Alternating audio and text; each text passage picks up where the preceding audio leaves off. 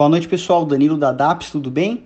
Uh, bom, de uma maneira geral, as bolsas fecharam hoje no, no campo negativo. Tivemos um dado muito pesado aí na principal economia europeia, que é a, a alemã. Uh, ela caiu, umas, caiu 10% a prévia do PIB trimestral, uma, uma, queda bem, bem considerável, né?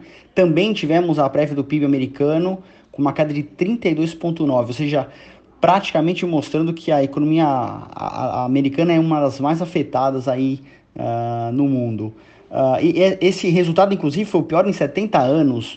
Não dá nem para comparar com a crise de 29, especificamente porque não se acompanhava o PIB trimestralmente, né?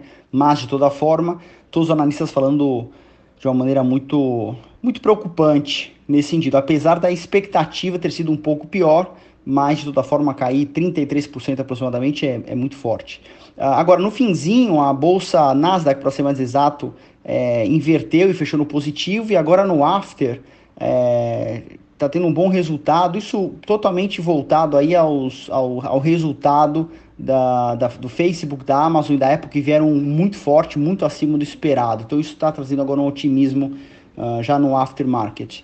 Falando aqui um pouco da Bolsa Brasileira, fechamos aí 105 mil pontos, praticamente uh, estável, com uma ligeira queda aí de menos 0,56%. Uh, ah, o real, uma pequena valorização, fechou em 5,15%. Uh, ah, agora, falando em ações, acho que a menina dos olhos no mercado de hoje foi o resultado da Localiza em si, com uma queda, uma alta, perdão, de 11%, 10,35% para ser mais preciso.